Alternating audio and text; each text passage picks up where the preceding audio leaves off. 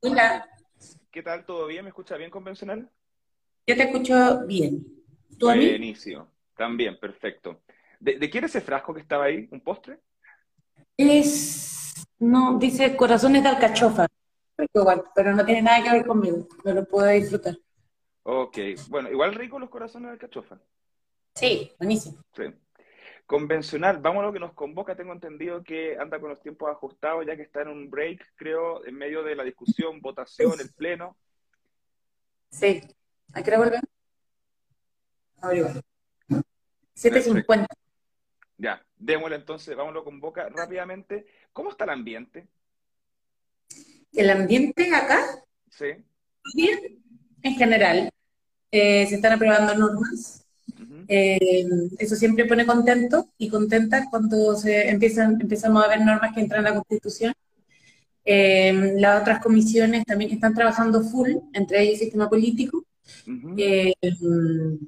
y eso sería alto cansancio. Yo creo que esta semana ha sido dura y todavía quedan actos plenos, así que veo cansancio y veo ojitos, ojitos dormidos, pero estamos bien. Me imagino. Convencional, antes de entrar directamente a la comisión de la cual usted forma parte, que es la de sistema político, vamos con el tema de las redes sociales del momento, la famosa aprobación en el Pleno de los Derechos Sexuales y Reproductivos. Hubo harta viralización ayer en la noche y hoy día en la mañana de videos de que se aprobó esto, que significa lo otro, y convengamos que el video que ha generado más debate es el del senador Felipe Cast, que dice que se, había, se habría aprobado constitucionalmente el aborto libre hasta los nueve meses. Eh, ¿Me puede explicar puntualmente en qué consiste lo que se aprobó y qué fue lo que se aprobó? ¿Cuál es la verdad aquí? Porque hay una confusión enorme en redes sociales. La verdad es que se aprobó hasta los 12 meses, para quienes quieren ser alarmistas. ¿ya? Ah, ya, o sea, postparto. Sí, sí, para todos, postparto sí. Eh, no, no, lo que se aprobó fue primero una norma de derechos sexuales y reproductivos, que para quienes nos escuchan es más que solo el aborto, es acceso a información, es educación sexual integral, es eh, derecho a la anticoncepción, a elegir la maternidad, a una maternidad y partos seguros y voluntarios, eh, incluye toda esta dimensión eh, que es amplia. Y por cierto, incluye también el derecho al aborto, que en la norma está establecido con la interrupción voluntaria del embarazo, pero que evidentemente, como todos los derechos, uno, no son absolutos, y dos, requieren de una ley para la regulación de su ejercicio.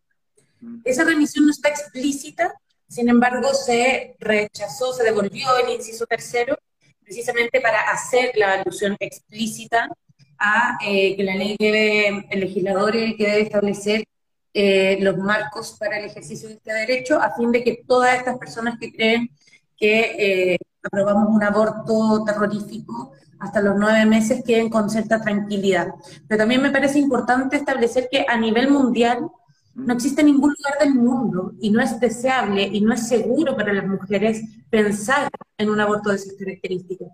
Todas las interrupciones voluntarias del embarazo tienen plazo, 12, 14 semanas eh, de penalización, algunas, algunas veces más. Y esto no en nuestros países, digamos que estén locos, está en Francia, eh, por poner un ejemplo, en Argentina. Eh, y aquí estamos avanzando en eso. Yo creo que es una buena noticia y que, que vale la pena aclararlo, pero por cierto que la interrupción del embarazo, la interrupción voluntaria del embarazo tiene un plazo establecido y eso lo tiene que establecer la ley. Perfecto. Convencional, vamos a otro tema, la famosa visa para entrar a el Gualmapu. ¿Qué le parece esa declaración a través de Twitter de la convencional que representa a los pueblos originarios? Ha causado bastante revuelo, la verdad. Sí, yo me lo tomaría como una ironía, simplemente. Eh, creo que es claro que aquí nadie necesita una visa eh, para entrar a ningún lugar. Chile es uno de nuestro territorio común. Por cierto que estamos hablando hoy día la constituyente sobre el reconocimiento de territorios, eh, eh, autonomías territoriales indígenas. Eso tienen otras características eh, de, en términos de regulación constitucional que también van a requerir constitucional, o sea, al legislador y por cierto que también van a requerir un tiempo para su implementación. Por tanto, yo me lo tomaría como una ironía y volvería el tema a lo central, que es reconocer eh, las tierras, los territorios y a los pueblos nación eh, mapuche en este caso como, como lo que es. Ok. Disculpe lo rápido que vamos con las preguntas, pero es en virtud de su tiempo para que todo pueda calzar eh, bien. Vamos a los plazos. Hoy día salió en la segunda algunos convencionales que sugerían buscar los mecanismos que tendría que ver el Congreso para aplazar, digo, dar más tiempo a la convención para desarrollar su trabajo. ¿Cuál es su postura al respecto? ¿Llegamos a julio? Yo te lo he dicho en varias ocasiones, yo creo que el, o sea, el mandato es hasta el 4 de julio, por tanto nosotros tenemos que trabajar al ritmo y con las condiciones y haciendo las modificaciones necesarias al reglamento a efectos de cumplir con ese plazo. Yo no soy partidaria de una prórroga más allá del 4 de julio por una razón fundamental también, que es una decisión que no depende de la constituyente. Si nosotros nos llegamos a planificar para algo más que el 4 de julio y después el Congreso decide no hacerlo o no establecer el plazo necesario, eso pone en riesgo también el proceso. Yo creo que nosotros como órgano autónomo tenemos que utilizar nuestras facultades, eh, nuestra inteligencia para poder establecer una metodología que nos permita llegar al 4 de julio y yo creo que lo vamos a lograr. Perfecto. Vamos ahora a su comisión. Para los que no saben, la convencional Constanza Schoenhout del Distrito 11, Convergencia Social, es parte de la Comisión Sistema Político, Gobierno, Poder Legislativo y Sistema Electoral. ¿Estoy en lo correcto? Perfecto. Buenísimo. ¿En qué va la, la comisión, puntualmente? La comisión, o sea, la semana pasada terminamos nuestro primer informe, es decir, nuestro primer conjunto de normas eh, del primer tema que teníamos que abordar, que era sistema político completo. Eso significa, eh, tenemos normas respecto a democracia paritaria, a plurinacionalidad, eh, del Poder Ejecutivo, Poder Legislativo, formación de la ley, sistema electoral y organizaciones políticas. Son esos siete temas los que eh, regulamos en 96 artículos que componen este informe. Y lo que corresponde ahora es, el día viernes, va a someterse al Pleno a la votación de este informe, en general. En general significa que se vota la idea, ¿ya? Y después aquellas que alcanzan 103 votos pasan la votación particular para eh, ya definitivamente aprobar el texto de ley. ¿ya? Entonces, el viernes se va a votar en general. Eh, ahí yo sí adelantar algunas cosas, como esto es un sistema, es difícil votar por separado, ¿no? No que un artículo sea eh, en sí mismo pueda sobrevivir, porque es un sistema en su conjunto. Por tanto, ahí hay que ver cómo va, cómo va a ocurrir la votación, pero creo que es importante siempre aclarar ese efecto de la conversación. O sea, podría pasar que, supongamos, cuando voten en particular algunas cosas, se pueda rechazar algo, pero se aprobó otra cosa y esa por sí sola no funciona sin la otra. Claro, o sea, eso es lo que hay que evitar. Y por eso la conversación que tengamos durante estos días con el resto de los colectivos de la comisión, para tratar de hacer una estrategia común, para poder llegar con un relato, de manera de tener también control de la votación respecto eh, en el Pleno, eh, va a ser clara. Por tanto, durante estos días también estamos en muchos diálogos, viendo cómo se está viendo determinados colectivos, el acuerdo inicial al que llegamos, el resto de cosas que se agregaron, pero efectivamente uno no puede poner, por ejemplo, eh, no sé, eh, que se va a votar el, el, cuarto domingo después o antes de cierto, cierto plazo eh, y no establecer qué es lo que se vota. No podemos poner la fecha, pero no el acto. ese, a eso me refiero con que están engarzados. Por tanto, hay que ver el sistema completo y tratar de darle coherencia, si no puede quedar cualquier cosa y eso no es el objetivo. Vamos a lo que mencionó en relación a lo paritario. Eh, de aprobarse esta propuesta y de aprobarse en el plebiscito de salida de esta constitución, Chile se enfrentará a una realidad de, supongamos, elegir una Cámara de Diputados de forma paritaria, un Senado paritario, cores paritarios, tal como pasó con la convención. ¿Ese es el fin? Exactamente.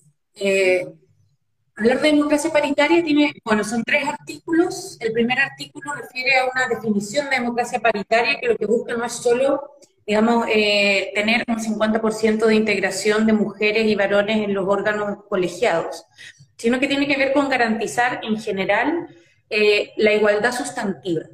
Porque yo esto lo explico varias veces. Si nosotros establecemos 100 escaños para mujeres en un órgano colegiado, pero no generamos las condiciones materiales para que las mujeres puedan participar activamente en política, por ejemplo, haciéndonos cargo del trabajo doméstico y de cuidados, que las aleja, eh, por ejemplo, eh, erradicando la violencia de género en el ámbito de la política, que también nos aleja. Si no nos hacemos cargo de esas condiciones materiales también, eh, se construyen obstáculos para la participación de mujeres en política. La idea de democracia paritaria tiene eso como foco. Y luego como bajadas tiene dos bajadas, una que es el mandato de integración, es decir, efectivamente todos los órganos colegiados con al menos 50% de mujeres, eh, y en los cargos unipersonales lo que se mandata es al Estado a promover la paridad en los, en los cargos unipersonales, que por cierto eso es más difícil que en los órganos colegiados. Y la segunda patita es el mandato de, eh, de actuación de los órganos del Estado, que significa que en su quehacer tienen que incorporar la perspectiva de género. Entonces tenemos esas dos patitas en materia de democracia paritaria y la última política que es eh, garantizar también la participación efectiva de grupos que han estado históricamente excluidos, entre ellos, por ejemplo, personas con discapacidad.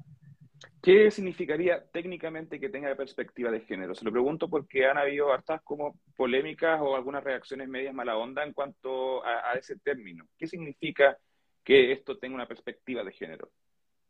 Parte por entender que cuando hablamos de igualdad, eh, esta igualdad formal, que decimos como si fuéramos todos iguales, es falsa.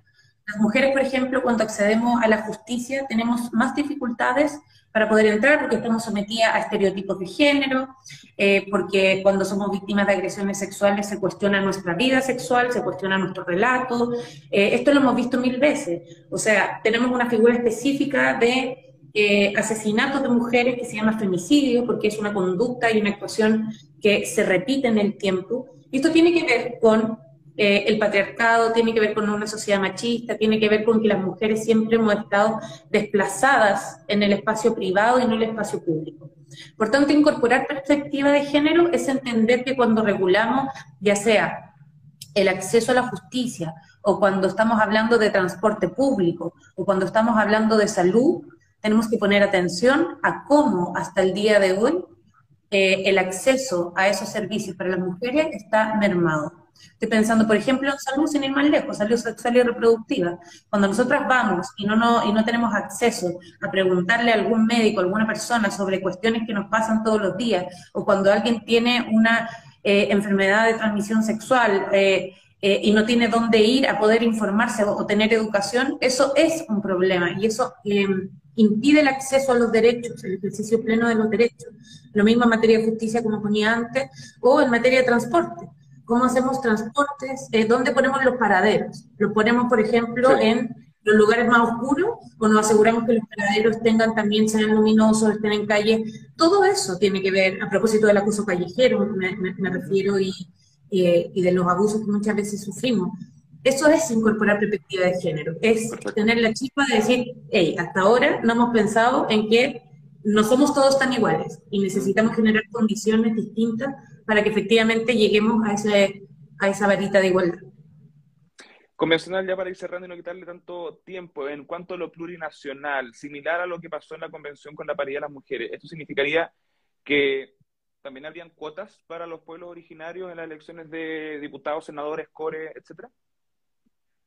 Eh, lo que nosotros tenemos en nuestro informe es la garantía, o sea, el derecho de los pueblos indígenas a poder participar todos los espacios de órganos colegiados electos, locales, regionales, nacionales, en proporción a la población de ese territorio electoral. Es decir, el número de escaños que se van a, se van a fijar en, qué sé yo, un consejo municipal va a tener que ver con el número, eh, o digamos, la población, va a ser proporcional a la población indígena que existe. Eh, puede ser uno, dos, eh, la mitad, o sea, eso va a depender del territorio electoral. Eh, y a nivel de Congreso, es decir, de la Cámara o el Congreso de Diputados y Diputadas, que lo tenemos denominado hoy día Congreso Plurinacional, eh, ahí también se establecen escaños reservados proporcional a la población nacional eh, de, de, de, personas identificadas por los pueblos indígenas, y eso van a ser escaños por sobre el número total de eh, diputados y diputadas, es decir, supranumerarios. Es un poquito distinto lo de hoy día, es como la convención, pero no dentro de los 155, sino además de los 155. Entonces sería, sería más. o menos. Exacto. Ok. ¿Eso, significaría más, ¿Eso significaría más costo para el Estado? ¿Más qué? ¿Más costo para el Estado? Significaría más representatividad, sobre todo, porque hoy día, si ustedes se acuerdan, en la, para fijar los escaños lo que se hizo fue quitar representantes de distritos. Es decir, hubo muchas personas donde su voto valía 10, eh, o sea, era proporcional al de otra persona, y como les quitaron a un representante, ahora el voto de esa persona vale menos que el del distrito de al. Y eso es un problema de representatividad y de un principio central de la democracia liberal, de hecho, que es una persona, un voto. Es decir, que tu voto valga lo mismo que el mío. Y por eso es que en términos de sistema electoral es tan complejo. Eh, en términos de representatividad, y esto no es que lo vayamos a establecer así en la Constitución, pero es importante también transparentarlo. Según la, ¿cómo se llama? La ley cúbica de representación, o sea, que es una fórmula de la ciencia política para establecer el número de representantes según población. Si uno eso lo aplicara en Chile, hoy día requeriríamos cerca de 265 representantes. Estamos lejos de eso. Si queremos avanzar en esa representatividad, decidámoslo. Si no, porque nos parece que es mucho costo para el Estado, nos cargan los políticos, también. Pero yo creo que es importante, más allá de que suene mal, poner el punto de que eso significa representatividad y eso significa resguardar una persona un voto, que es un aspecto central en democracia. ¿Cómo cree que le va a ir el, el viernes en el Pleno? Yo creo que eso va a depender de las conversaciones de estos días. Así que, por cierto, esperemos que nos vaya bien, pero, pero es importante conversarlo previamente. Ahora, sí, para finalizar y dejarla libre y siga ahí en la, en la convención. Estuve leyendo por ahí, conversando con algunos. ¿Es verdad que hay una posibilidad de que el plebiscito de salida sea el 11 de septiembre? Sí, es una posibilidad, pero lo vamos a evitar a toda costa. es que ya sería como una alineación de planetas, pero ya sería, Basta de dificultar este proceso, por favor. aparte que cae domingo, o sea, que de verdad calzaría como demasiado... es que como 4 de julio son tres meses, y es el domingo más cercano, es como, bueno, ahí vamos a tener que ver cómo se hace. Sería Pero es una fecha eh, que permita conmemorar bonito el proceso constituyente. Constanza Schoenhaus, convencional constituyente, distrito 11, Convergencia Social, abogado de la Universidad de Chile. Muchas gracias por su tiempo expreso para conversar.